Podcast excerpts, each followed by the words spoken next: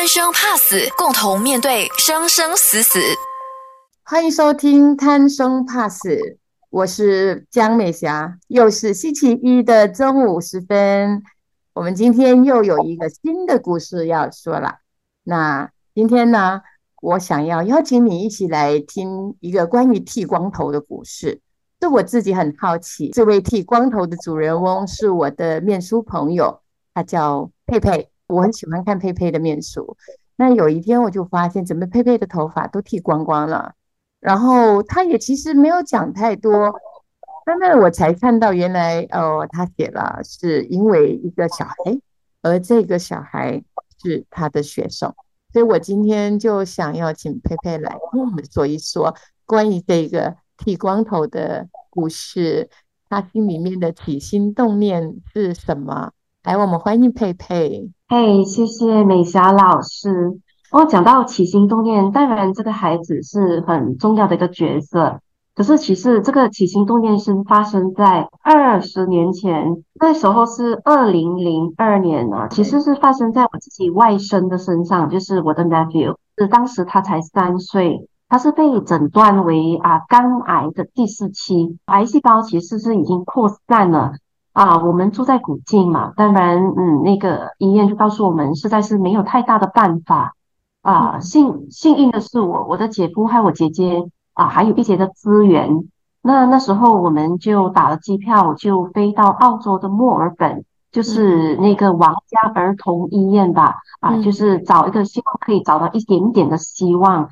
结果一待，我们大概是一年左右的时间啊。这一年，我们来做了化疗，也经过好多次 那个鬼鬼鬼门关走过来的四次大手术。其实，嗯嗯，那么啊，经过了一年的折腾啊，尤其是啊这个孩子的爸爸妈妈之后啊啊，医生来告诉我们就最后一次的手术是失败的。医生就给我们一些的建议，就是我们可以回到新加坡。就是延续剩下的一些治疗是这样子啊，又或者我们可以把这个孩子带回来古晋，让他能够把一些的时间留给他的家人这样子哦。但当然那时候我们就觉得很无助啊。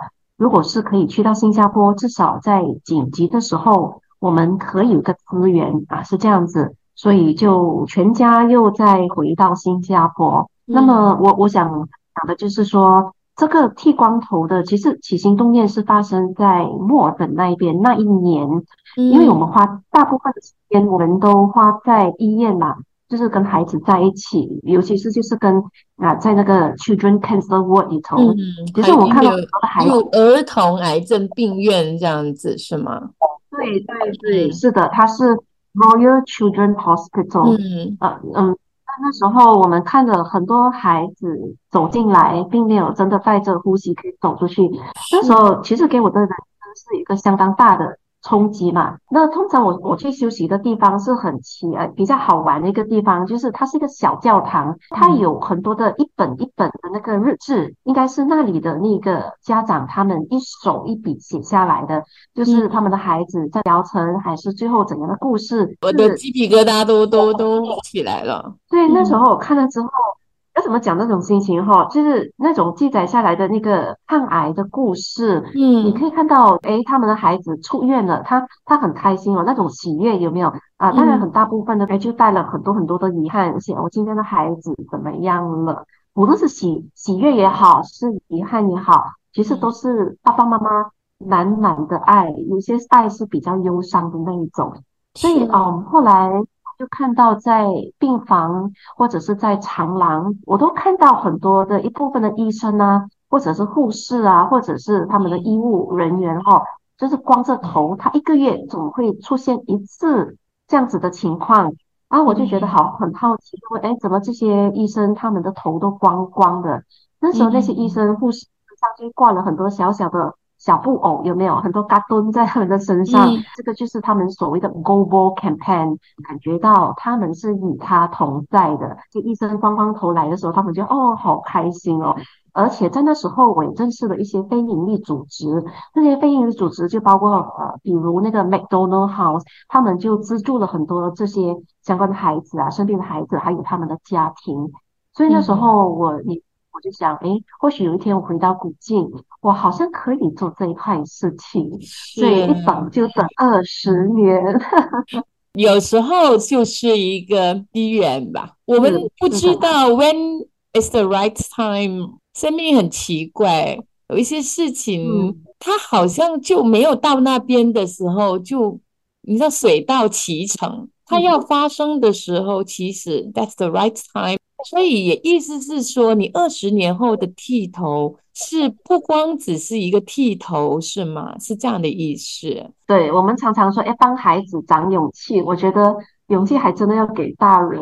哎，我觉得你你这句话有趣。哎，你看我去剃头的话，或者你去剃头，我尝试把我自己放去你那边嘛。我需要勇气。看起来我是因为想要去支持这个小朋友，我想要跟你同在，但是我恰恰从你的身上却拿到了、学到了勇气这件事情。我不太能够讲是勇气吧，可能是自己的孩子也大了，那个体会跟当初那种很 romantic 的热情是不一样的啊。恰好也是也是刚刚好，我们的中心有的孩子他患上了血癌。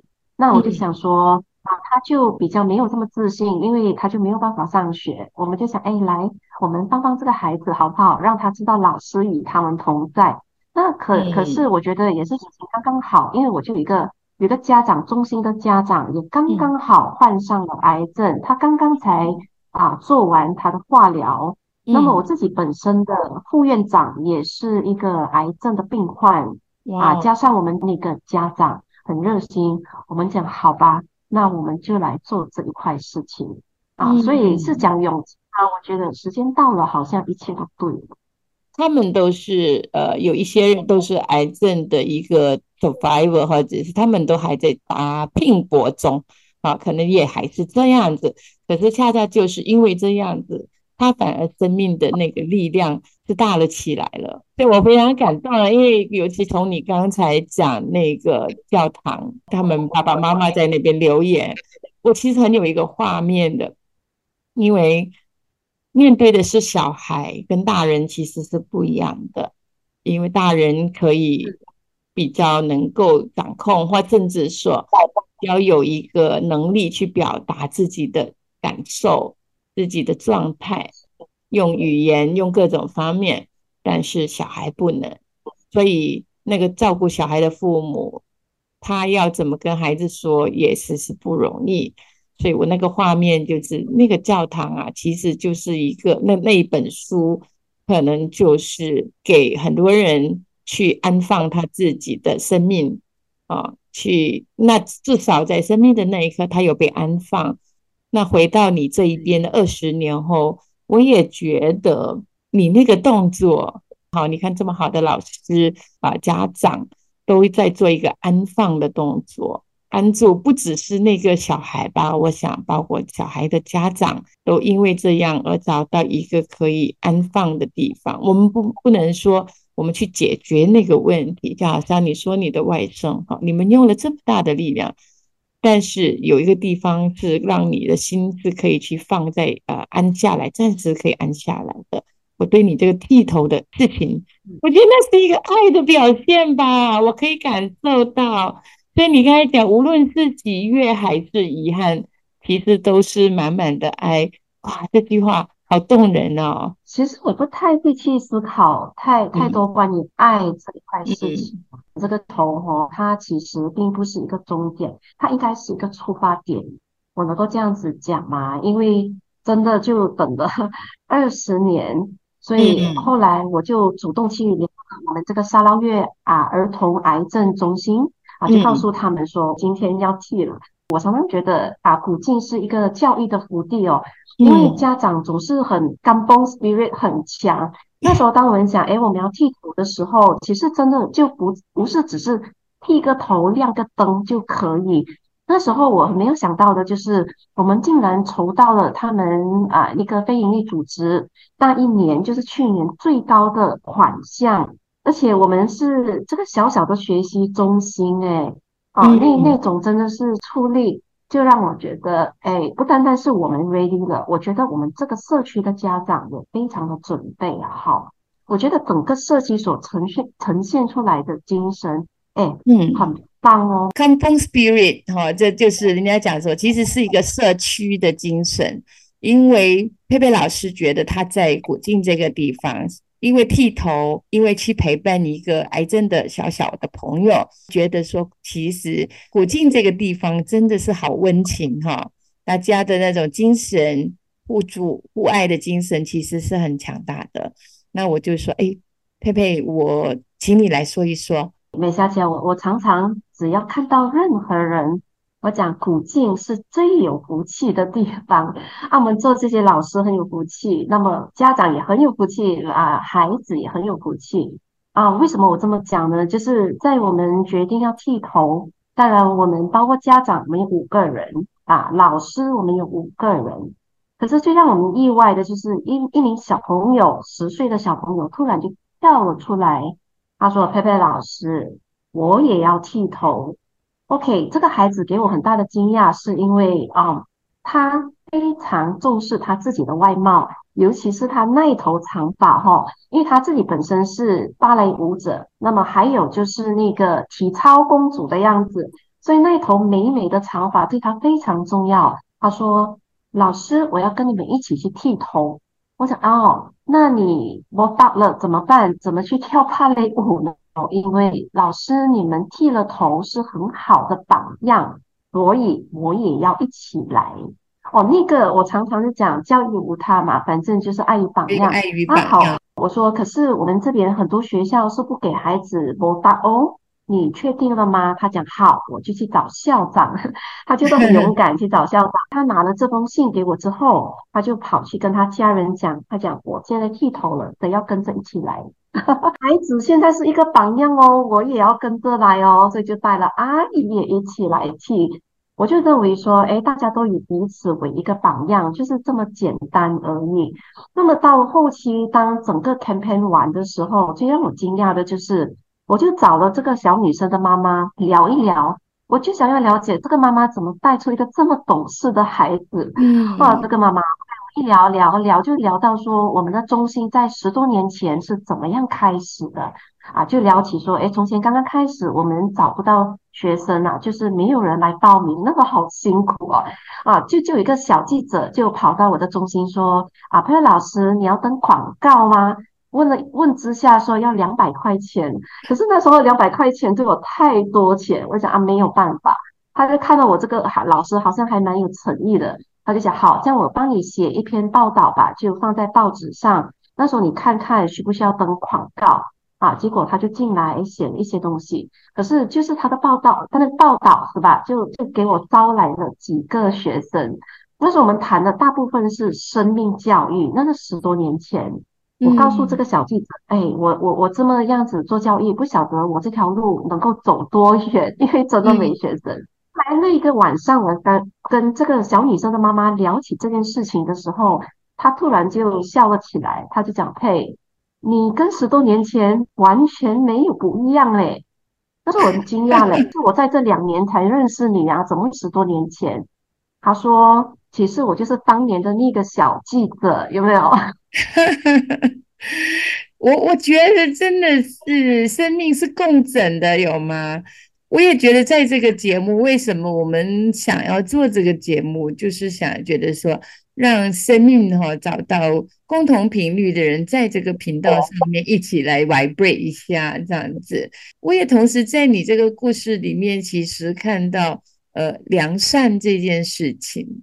每一个的良善的出发，每一个伸出良善的手，其实它就已经开始像是那个埋在地底下的那个大树哈、它埋在地底下的时候，它的根呐、它本来是一个小树，但是它的根在那边，它已经开始一直慢慢的长出细根，这样慢慢一直一直这样长，只是我们看不到。那有一天根与根之间，他们就碰面了。因为我那个晚上跟他谈，我也是在想，这种生也真的不知道能够做多久，就是它会流动，然后在很很美的时候，它就有一个这样的交集。所以你看，我们讲说，因为贪生，所以我们要好好的活着，我们要去从事一个有生命、跟生命相关的教育工作，我觉得也是一样，因为我们想要好好的你经营下去，我觉得也是一种贪生的精神，你知道吗？因为我们要让这样子的一个一个东西存着存在下去，所以我们要怎么去努力？你虽然很谦虚的说，我其实没有没有什么不敢说什么勇气，但是行动就是勇气吧。我觉得你那个行动力啊，太强大了。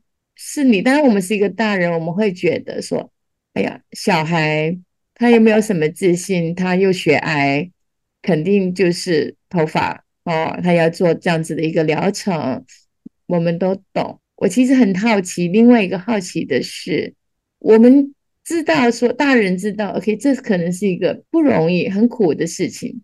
但是从你去看这些小孩，包括你二十年前在这种儿童病院，你怎么看孩子在面对这种生死，或者是在面对生命的这种苦痛，他们是怎么样的哈？他们是怎么样的？其实孩子好简单，他们就是在不痛的时候就是开心的 啊！我记得那时候我们的孩子就这样理好了，就把弟弟啊就放在那个那个那个小孩子的 stroller，把他推到外面去，哎，散散心这样子。那时候这个孩子呢，我们就刚刚好经过那个 cricket 是吗？那个 cricket 打 cricket 的，我我要我要去学校，我要去学校。那时候我看到孩子哦，他脸上的笑容哈，真的是，他就忘记了自己身上其实是很痛的。小孩子是不会把痛延伸到他生活其他的部分。我觉得这个是我们大人真的很需要学习的，好吗？那就这样子就开心。所以我告诉弟弟，你你会有机会去学校，你会回去打 K 歌这样子。是，所以孩子，你你看到的就是，你看孩子他是很单一的，甚至是就是很。很当下的，我当下痛，我就喊痛，我哭我闹，但是一旦我不痛，就我看到人家打球，我也觉得我要打球；我看到别人可能玩一个什么，就要玩什么。对，这对于我们这种要去陪伴呃这样子的小孩的人，其实我觉得我们会情绪化，你知道吗？大人搞搞不好，我去剃头的时候，我会掉眼泪，这样子是，你有掉眼泪？有有掉，可是我完全不知道，原来剃头会掉眼泪，完全不知道，可是偏偏就掉了。那你有没有想，你有没有问问自己，那个眼泪是什么？哎，那个是非常强烈的，就是因为当天我们剃头的时候，是理发店的那些理发师来，就他们派了五个理发师帮我们理头发，就是剃光头。可是我不知道的是，我剃为我剃光头的那个不是理发师。是我自己的女儿，好吗？怪我，我其实我是很惊讶，哎，是他哦，那种有一点的情绪就上来了，讲不出为什么。其他的都是理发师帮他们剃啊，就只有我是我的女儿帮我剃。后来当他的手一摸，触摸到我的头的时候，我就没有办法啊。为什么我会觉得没有办法？因为好像自己突然成为了一个小孩子。那么这个。触摸我的人是一位母亲。那时候我全盘觉得自己就好像是一个把自己完完全全交托出来的孩子，很无助的一个孩子啊。所以在二十年前我在那个医院所看到的画面，那些孩子他们受的苦，他们啊在喊痛的时候，他一幕一幕就这样子打了出来。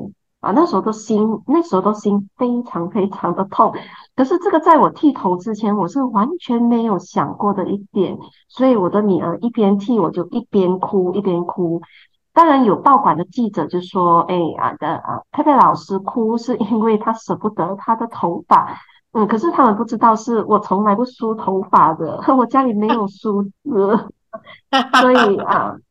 曾经自己变成了那个孩子，感受到他们曾感受的痛，所以那个眼泪是这样子来的。我们今天说这个其实是好像是别人的苦难，别人的贪生，跟我们是有关系的吗？癌症的小孩他就是这么简单，痛的时候他喊痛，不痛的时候，他依旧充满希望的想要做这个，想要玩那个，依旧很快乐。那我们呢？我们在面对苦难的时候，我们又是怎么样的？我们在陪伴他们的过程中，我们有没有从他们的生命里面，从他们的经历里面，我们也摄取了什么？来丰盛了我们自己，而最终我们发现，在这个陪伴的过程中，我们自己在里面长大了，长成有力量了，是这样子吗？佩佩自己在看到这些苦难，他又学了什么，或者是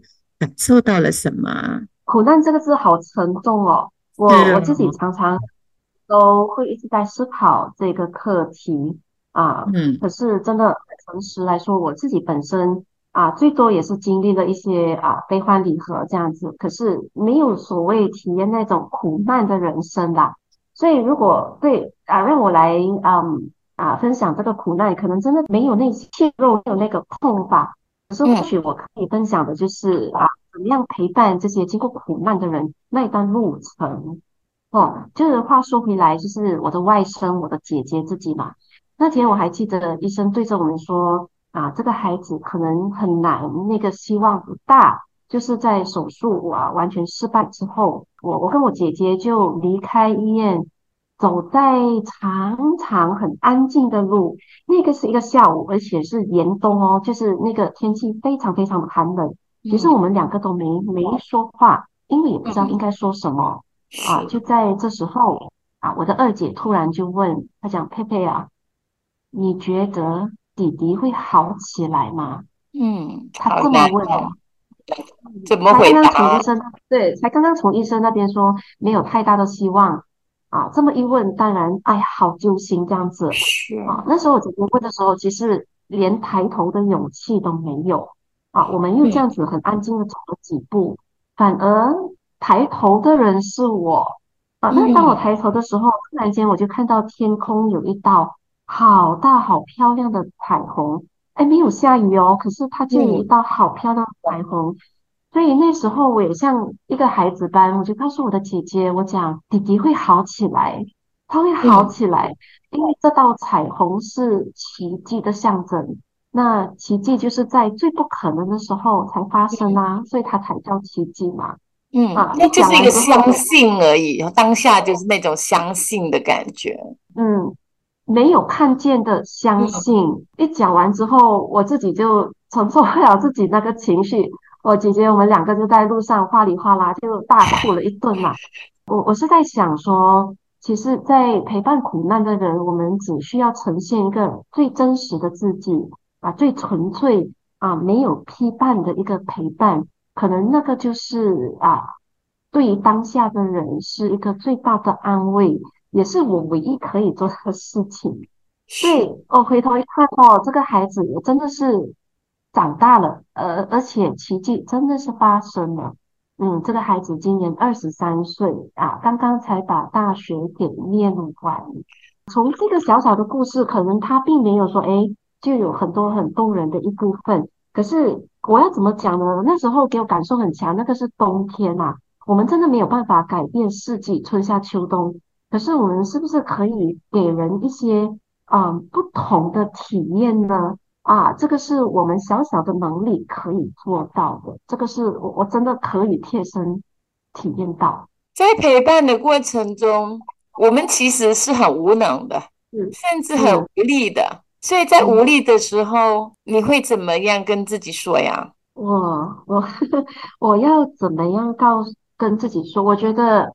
如果我们把它的中心点从自己转移到大于自己的一个相信，我们不会觉得这么沮丧。因为我们人如果一切事情为自啊让自己成为中心的话，都好没有希望。因为我们都是很有限的人 啊。这个是我自己本身怎么样处理在生命的低潮期，总是在觉得自己在做一件事情，总是超越自己的。是在别人的身上啊，可能在其他的人眼中是，哎，你这个人不爱自己哦。可是我觉得我这样子的想法，这样子的信念是让我非常心智自由的。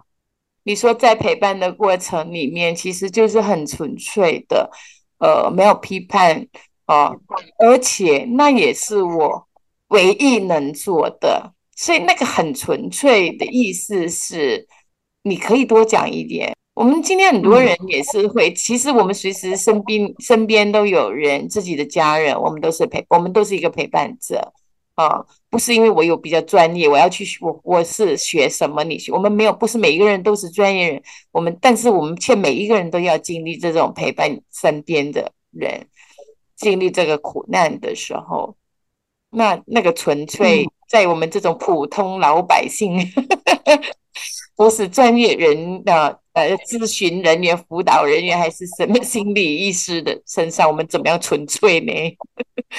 这个就是不同，但一个跟你有啊情感连接的人，跟没有情感连接的人其实很不同。那么我在这边讲情啊纯粹，其实我觉得就是与生活息息相关的，就是有是纯粹，其实也是一种行动，就不用语言来表达。哎，你肚子饿了，我就煮一碗面给你吃，好吗？然后你不会睡的时候，我就坐在旁边陪你去看戏，好吗？就是非常以对方为啊出发点的一种纯粹啊，不会觉得说，哎，时间到了，你是不是应该要坚强起来？纯粹是啊，陪着当做一些很生活化的一些事情啊，这个是我觉得，反正生活就是最简单的一部分，这个应该就是我所谓的纯粹，是。我发现，因为我不晓得这个是职业病吗，还是职业的素养，你知道吗？又还是天生？我讲我要讲这句话的，呃，后面的隐意就是说，我今天跟你聊天，我看到的是你很有很多小孩的特质，比方说没有用头脑想太多。你你刚才讲说，我我其实不会。讲的很清，呃，很美的语言，或者我不是讲的很清楚，我没有能力说的很很好，呃，我头脑也不知道为什么会这样，我也没有想。但是当我去做的时候，我还没有做的时候，我没有这种想法的。我去做的时候，我感受到了。第，这个啊，第二个，你讲说我的纯粹就是你想做什么，就以你为出发点，而不是我跟你说时间到了，你应该要去运动，时间到了，你应该怎么样。啊，呃，对一个病人来说，哦，那就不纯粹嘛，好，那就对你来说嘛，你是提出这样，那你这两个说法都让我感觉这就是小孩的心，你知道吗？但是我们其实也要跟小孩学这个部分，我觉得身体，我们的身体懂得往往大于我们的头脑想的。只是我们有没有去动起来？我们的有没有让我们的身体、我们的感觉、感官去动起来，去跟所有的事情连接起来？我们不动，我们一直在头脑里面想，那那可能就连接不起来了。这是我从孩子身上看到的苦难。于孩子来说，到底是什么呢？我想我们没有办法用语言来说。好，孩子他也没有太多的语言来告诉我们，但是佩佩就用行动嘛，对不对？所以佩佩也没有说：“哎，人你怎么这么苦？我陪你不是？哎，我就跟你一样，我把头发剃掉了，与你同在。”所以今天的。节目差不多要到尾声了，想请佩佩，呃，可能再说一段话，对你自己的这个陪伴的经验、剃光头的经验、陪着癌症患者啊走一段路的经验。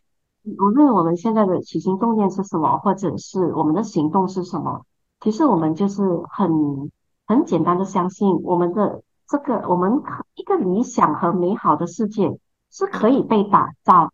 可以吗？啊，我看世界的眼光，嗯，可能真的像美嘉老师所讲，就就比较小孩。那么，如果是我们真的是这么相信的话，我们就一定要谨慎的把这件事情给做好。我还是回到说要把事情给做好。那么，我可可是我也知道说，哎，来到五十岁的人吼，也不能天真无邪，是这样子讲吗？那我更希望的就是啊，我们大家如果真的相信这个世界可以因为我们美好多一点点的话，啊，我希望更多的人可以跟我们一起期待哦，然后跟我们一起愿意，然后最后就是跟我们一起行动。嗯，这个是我想要嗯跟大家分享的最后的几句话。佩佩老师其实就是我觉得他有一颗纯真的心，所以是像小孩一样天真的心，但是有一个冷静，然后像大人的脑，所以他跟你说：“来，我们一起来行动哈，为孩子做一些事情。”五十岁的人。还可以有很多事情可以做。五十岁是充满了智慧的开始，那多好呀，是不是？那我们今天其实非常感谢佩佩啊，来跟我们聊了这一段。贪生怕死，贪生因为贪生，所以我们要努力的好好的活着。不单只是我们要努力的活着，我们也愿意啊。把我们想要活着的这一份心和力啊，也送出去给其他的人，让大家都可以因为这样而多一点的温暖啊，也让我们学会在心里面种下一颗一颗良善的种子。